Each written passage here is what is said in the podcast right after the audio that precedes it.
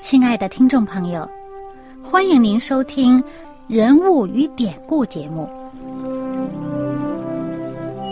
欢迎收听《人物与典故》。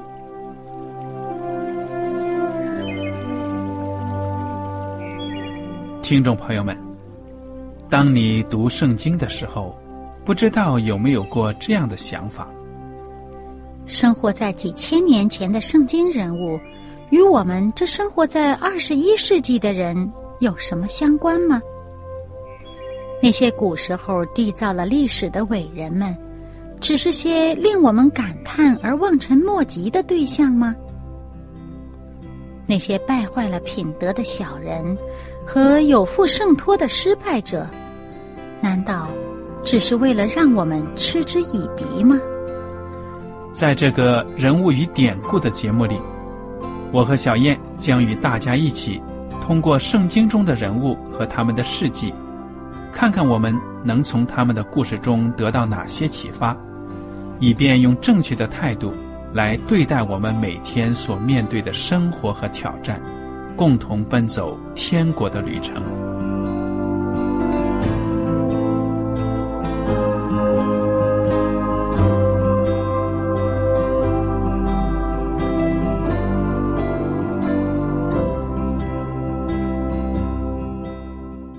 听众朋友们，你们好，我是艾德，我是小燕，大家好，很高兴又能跟您坐在一起来研究圣经当中的人物与典故。那么我们现在所学习的呢，就是福音书当中的耶稣基督的生平。小燕呢，我们这讲要看哪一卷书啊？路加福音第六章。嗯，路加福音第六章，从第一节开始，又遇到了安息日的问题了。嗯，我来读一下吧。嗯，有一个安息日，耶稣从麦地经过，他的门徒。掐了麦穗儿，用手搓着吃。有几个法利赛人说：“你们为什么做安息日不可做的事呢？”耶稣对他们说：“经上记着大卫和跟从他的人饥饿之时所做的事，连这个你们也没有念过吗？他怎么进了上帝的殿，拿陈设饼吃，又给跟从的人吃？这饼除了祭司以外，别人都不可吃。”又对他们说：“人子是安息日的主。”你看，我们刚才所读的这个故事啊，嗯，讲到耶稣基督跟他的门徒们在这麦地里经过的时候呢，这些门徒实在是太饿了，我想，嗯，哎，就掐了点麦穗呢，用手搓着吃了。这很正常啊，充饥嘛。嗯哼，但是在法利赛人看见可是大事情啊。哈哈哈。因因为他们这个规定哈，说呃，因为圣经的原则呢，就是安息日呢不要工作，不要劳作哈，不要辛苦，应该把这个注意力、精神呢放在敬拜上帝上面啊，呃，把精神呢放在这个属灵的事情上。哎，那么他们就加了自己的这个限制了。说不是安息日不能工作吗？嗯，那么呃掐麦穗儿，他就把它引申成收割，呃，那肯定收割是工作了，哎，收割不可以。那么呃掐麦穗儿，人家搓搓麦穗儿放嘴巴里边吃了，他把人家上纲上线了，说是这个是收割是劳作。对呀，其实只是果腹充饥而已。对呀，这些法利赛人呢，实在是太教条了。动动指头都不可以，所以我们看到，在这守安息的问题上啊，从法利赛人那个时候起到我们现在啊，我们有的富林信徒可能也是搞不定的。哎，常常在教会里面呢，就说安息日应当做什么，不应当做什么。这个问题一直到现在呢，都争不停的。我觉得呢。很多情况之下呢，这个安息日当做什么，不当做什么了，跟个人的认识的确也是有关系的。嗯，所以这个问题呢，有的时候不要脸红脖子粗的去跟人家争。哎，你比如说吧，我就举个例子啊，有的人呢，他在安息日的时候，他去游泳。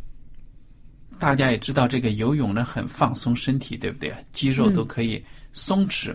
嗯，哎，他觉得这一天，哎呀，安息日安歇了，好美啊！我敬拜完上帝了，我再去水里面泡一泡、游游泳啊，好享受啊！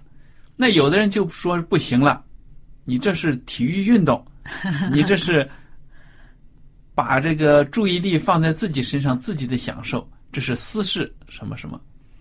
那被指责的这游泳的人呢，当然也不服气啊。那人家游泳是怀着这种感恩的心，上帝让我终于有一天放下工作了，我丢下一切的烦恼了，我轻轻松松的很享受上帝赐我的这一天。对呀、那他存着感谢的心领受，他也放松了，对不对啊？嗯那有的时候呢，别的方法呢，还真的让他肌肉绷得紧紧，哎，泡在水里面很舒服。当然了，如果这游泳的人到了安息日根本就不去教会敬拜上帝，就是想着游泳，一整天都在那里游，那当然是自己的寻欢作乐，是自己的私事了，对不对？嗯但是如果你真的敬拜完了，哎，又轻松了，多好啊！如果大自然允许，上午在教堂里跟弟兄姐妹礼拜完了，敬拜完了上帝，那么下午的时候到郊外野游，哎呀，天气气温正好，又有清凉的河水或者湖水，哎，这样游上一游有什么不对呢？就这样子说，人家是好像是在做私事啊什么，我觉得是挺冤枉人家的。嗯所以我们看到有的时候一些争论呐、其实真的是没有太大的必要的。还有呢，我还见过啊，有人说这安息日啊，可不可以洗澡？那有些地方，嗯 有些地方人家那个水比较缺乏，嗯或者是什么特别哈，可能一个星期才洗一次澡。啊那么，那么他哎逮着安息日去洗，那可能。呃，你可能说人家啊，怎么怎么样？你这个是劳作啊，辛苦的事情啊，怎么怎么那什样啊？么辛苦好像这啊个是，啊，洗澡动动手啊，但是那你那你要说，我敬拜上帝不是应该干干净净的吗？对呀、我就想这样子啊。对啊那安，息日如果去教堂之前，要是有得着条件了，哎，那天洗的干干净净的有什么错？就是，但有的人他就觉得，哎呀，你这成为负担了，你怎么不能早预备呢？嗯，那说实在的，像这些律法上的事情啊，那些常常指责别人的人，对他们来说才是负担。哎，对，对对啊其实这是没有必要的一种，给人家一种束束缚，嗯，就让人失去了这种安息日的这种喜乐。对呀、因为安息日是一个喜乐的日子，是一个与上帝呃一起交往啊、快乐啊，与弟兄姐妹一起这个团契的很快乐的一个日子，与家庭一起和乐的一个日子。你平时可能工作都顾不上家，你这安息日能和家里人一起在一起，没有什么不好啊。嗯，你看耶稣基督被这些法利赛人指责，耶稣对他们说：“人子是安息日的主。”意思就说，安息日呢是我设立的，我是这一天的主人，难道我不知道该做什么吗？嗯，你们有什么资格来指责我呢？嗯，所以对这些法利赛人是一个狠狠的，可以说是鞭策了。嗯，而且这些法利赛人呢，他注意到了这些教条呢，而没有呃留意，没有顾及到人这个需要。嗯，人家肚子饿，该吃东西，给人家东西吃，这个没有什么。对呀、呃，他他把人的这个真正的需要撇弃了，而去守一些教条，这就变成把一个束缚、把一个负担加给人家。嗯，那安息日呢，是应该这个上帝是看顾人的嘛？嗯，上圣圣经上耶稣也说了，这个安息日是为人设的，人不是为安息日设的。对呀、本来安息日就是一个快乐的日子，上帝要你享受的，结果惹出这么多麻烦来，何苦呢？嗯所以，我们看到耶稣基督呢，对这些假冒伪善的法利赛人是非常的反感的、愤恨的。关于这个故事，你还有什么要分享的吗？嗯，还有呢，就是呃，同样记载这段事情的马太福音十二章啊，五到七节，耶稣说的话里面呢，还有一句，他说啊，呃，再者，律法上所记的，当安息日祭司在殿里犯了安息日，还是没有罪，你们没有念过吗？嗯，但我告诉你们，在这里有一人比殿更大。我喜爱连续，不喜爱祭祀。嗯，你们若明白这话的意思，就不将无罪的当作有罪的了，因为人子是安息日的主。说的多好啊！不将无罪的当成有罪的了。对，你说工作，那祭司安息日是不是要工作的？对呀、有的时候我们就是犯了这个毛病啊。上帝在上帝眼里面呢，其实是没有罪的事情，到了人的眼里都成罪了，所以把根本就不成问题的东西呢当成问题。是因为有些人呢，他把上帝的话加上了自己私人的意思来解释，嗯，用人的逻辑，而不是用上帝的这种宗旨，这个给人设立这个安息日的这个用心目的在哪里？他是用人的意思来解释了啊，不准这个，不准那个。对呀、好，我们接着来看下一个故事吧，也是有关安息日的。这是路加福音第六章第六节开始的。又有一个安息日，耶稣进了会堂教训人，在那里有一个人右手枯干了。文士和法利赛人窥探耶稣，在安息日治病不治病，要得把柄去告他。耶稣却知道他们的意念，就对那枯干一只手的人说：“起来，站在当中。”那人就起来站着。耶稣对他们说：“我问你们，在安息日行善行恶、救命害命，哪样是可以的呢？”他就周围看着他们众人，对那人说：“伸出手来。”他把手一伸，手就复了原。他们就满心大怒，彼此商议怎样处置耶稣。你看这个故事啊，耶稣基督呢，偏偏就在安息日要行这个神迹治这个人的手，嗯，因为呢，他知道那些文士和法利赛人呢在抓他的把柄。你看，耶稣基督真的是跟他们对着干呢，实在是对他们厌恶。耶稣基督就问他们这个问题：在安息日行善行恶、救命害命，哪一样是可以的呢？嗯，你们到底有没有对错的这个观念呢？有没有是非黑白的这个认识啊？嗯，耶稣医治了这个人的手，哇，一只手枯干了，啥都不能做，残疾呀、嗯，虽然这个事儿不是紧急的事儿，但是耶稣医治了他，岂不是在安息日荣耀天赋上帝的名？对呀、岂不是让人把这个尊荣归给上帝吗？嗯哼，因为这不是人能做，这是神迹。对呀、但是法利赛人心里想着啥？想要商量着要处置耶稣。在安息日，他们想着害人，其实耶稣看出来他们的心。嗯，你们自己衡量衡量，你们自己的心里边想什么？你们是想对人有益，还是想对人有害？嗯哼。所以啊，我们看到在这个世界上，真的是善与恶的斗争呢，处处都有的。撒旦呢，就是常常的要试探人，渗透到人的心里面呢，把他们迷惑了，让他们没有一种正确和错误的这样的一种区分，嗯，很可怜的。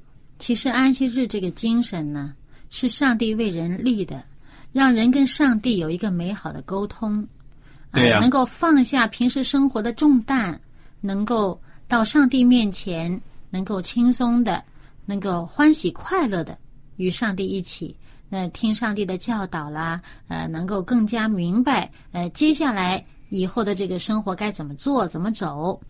但是呢，当人把上帝这个教诲加上自己的观念，来变成一些教条、一些规则来做的时候呢，他眼睛过于注视这些规则，过于注视这些规则，就把这种规则变成一种不可破坏的真理来传给别人了。嗯哼，以至于呢，真正的真理就被蒙蔽了。那他附加的这些东西，就使人的眼光偏离了方向。那么这些法利赛人就是这样，以至于他们哇执着于自己所宣讲的这个这个这个规则。当有人做法跟他的规则不相符的时候，他就要处置对方。嗯那么就这种这种念头啊，其实是出于人的这个私欲，这个人心里边这个恶性就显露出来了。嗯哼。好，我们来看看这个第十二节开始的描写耶稣基督呢，拣选十二使徒，这里呢就把他们的名字呢都列出来了。那时，耶稣出去上山祷告，整夜祷告上帝。到了天亮，叫他的门徒来，就从他们中间挑选十二个人，称他们为使徒。这十二个人有西门，耶稣又给他起名叫彼得，还有他兄弟安德烈，又有雅各和约翰，菲利和巴多罗买，马太和多马，亚勒菲的儿子雅各和奋锐党的西门，雅各的儿子犹大和卖主的加略人犹大。嗯，你看看，这犹太人起名呢，重名的也挺多的啊。嗯，而且这个名字好像还挺复杂，跟中国人是有名有字有号，他们也很多名儿啊。他们好像没有姓，你注意到没有？嗯，这犹太人呢，怎么区分呢？就是某某人的儿子谁谁谁。哎，对对对，谁谁谁的后代什么什么对了，用这个来区分的，或者是用地名拿撒勒的耶稣嗯，什么什么。所以呢，我们看到这个因为重名的也多啊。对啊，在过去你看圣经当中，只有名没有姓的。嗯，所以你看他这个人，什么西门呐、又是称呼彼得啦，后来还有什么基法，都是这个人。然后他的兄弟安德烈，还有雅各和约翰。我们如果在这个看呃马可福音三章十七节，会发现耶稣还给雅各、约翰有一个称呼呢，嗯啊、说他们是半尼奇，就是雷子的意思，嗯哼，就是这个好发怒。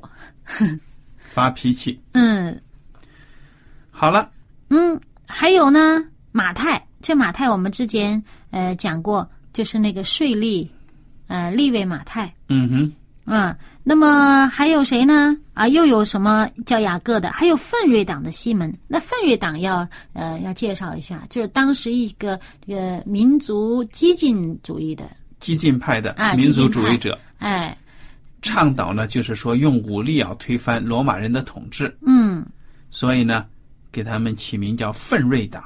嗯你看到这个耶稣基督的十二个门徒当中，人的组成还是挺复杂的呢，嗯性格也都不一样，嗯带着不同的理念呢来跟随耶稣，对不对呀？嗯好，我们接着来看第十七节。耶稣和他们下了山，站在一块平地上，同站的有许多门徒，又有许多百姓，从犹太全地和耶路撒冷，并推罗西顿的海边来，都要听他讲道，又指望医治他们的病。还有被污鬼缠磨的，也得了医治。众人都想要摸他，因为有能力从他身上发出来，医好了他们。嗯，关于这一段呢，我们最好看看其他的经文啊，呃，马可福音三章七到十二节，我们来看看马可福音，往前翻，马可福音三章七到十二节，我来读一下吧。嗯耶稣和门徒退到海边去，有许多人从加利利跟随他，还有许多人听见他所做的大事，就从犹太、耶路撒冷、以图买、约旦河外，并推罗西顿的四方来到他那里。他因为人多，就吩咐门徒叫一只小船伺候着，免得众人拥挤他。他治好了许多人，所以凡有灾病的都挤进来要摸他。乌鬼无论何时看见他，就匍匐在他面前，喊着说：“你是上帝的儿子。”耶稣再三的嘱咐他们不要把它显露出来。嗯为什么不要显露出来呢？我们再看一看马太福音的十二章十五到二十一节。马太福音十二章十五到二十一节，这里说，耶稣知道了，就离开那里，有许多人跟着他。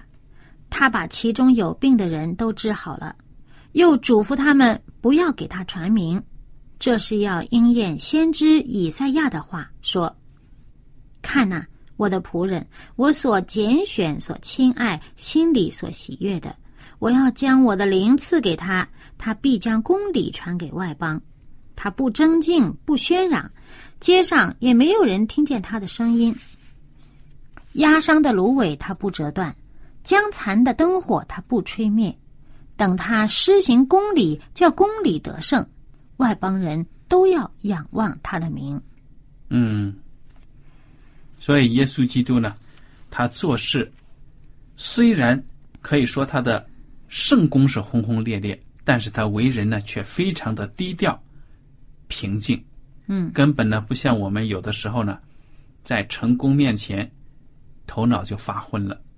嗯，而且呢，他这个时候还不是扬名的时候嗯哼，啊，尤其是当那些呃这些乌鬼叫嚷着啊你是这个上帝的儿子，这话是没有错，是真是。嗯但是呢，我们不要忘了，当时有很多这个法利赛人呢，有一些对头啊，妒忌耶稣的，或者是些什么，他们想整治耶稣，想使这个想想把耶稣害了。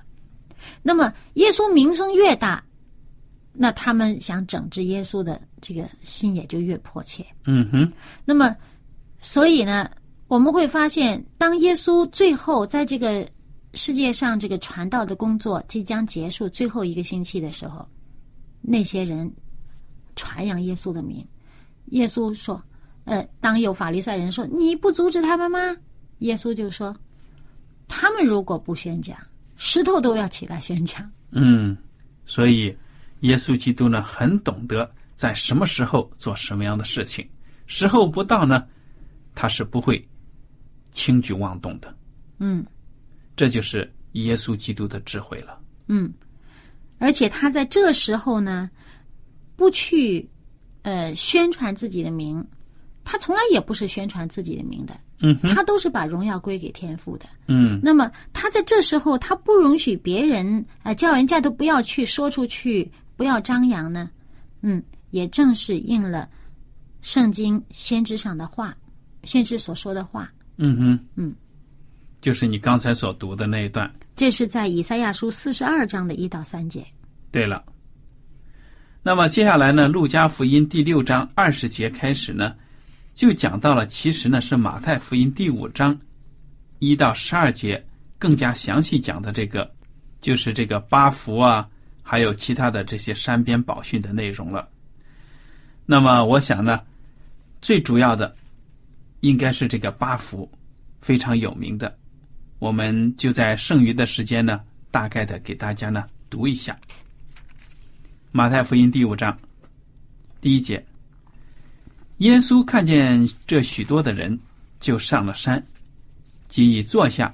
门徒到他跟前来，他就开口教训他们，说：“虚心的人有福了，因为天国是他们的；哀痛的人有福了，因为他们必得安慰；温柔的人有福了，因为他们必承受地土。”饥渴慕义的人有福了，因为他们必得饱足；连续人的人有福了，因为他们必蒙连续；清心的人有福了，因为他们必得见上帝；使人和睦的人有福了，因为他们必称为上帝的儿子；为义受逼迫的人有福了，因为天国是他们的。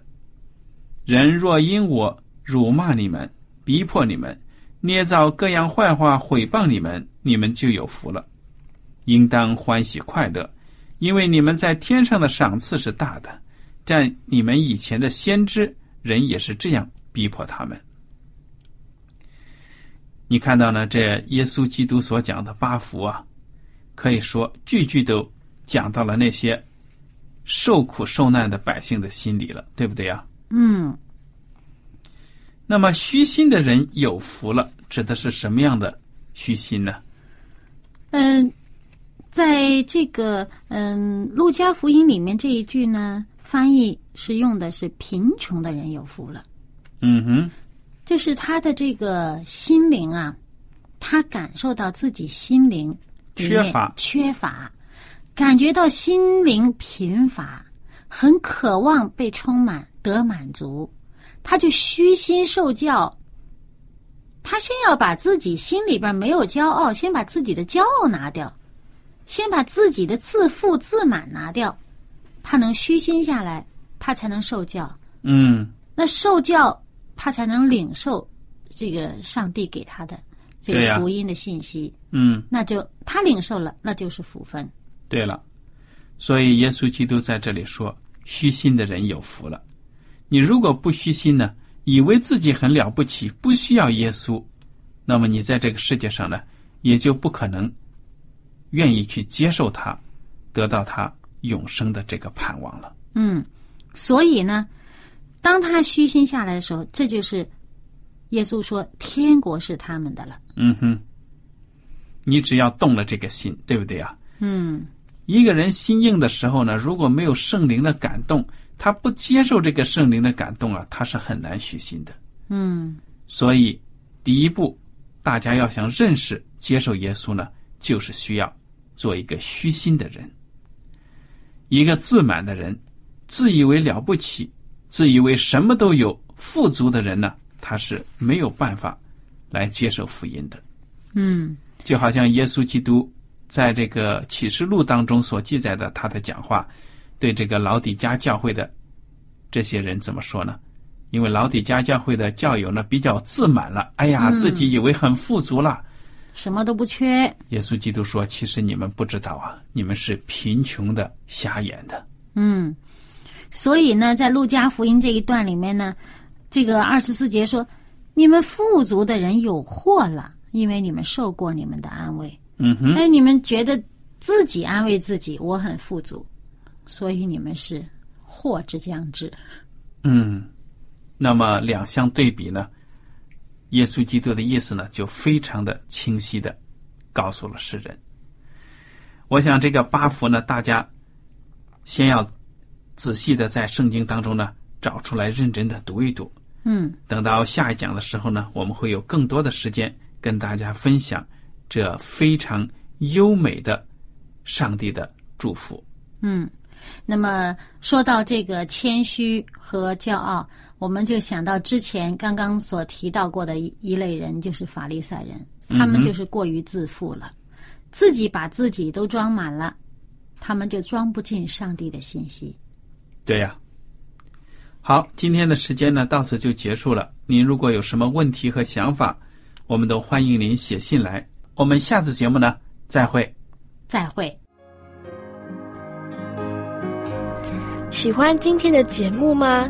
若是您错过了精彩的部分，想再听一次，可以在网上重温。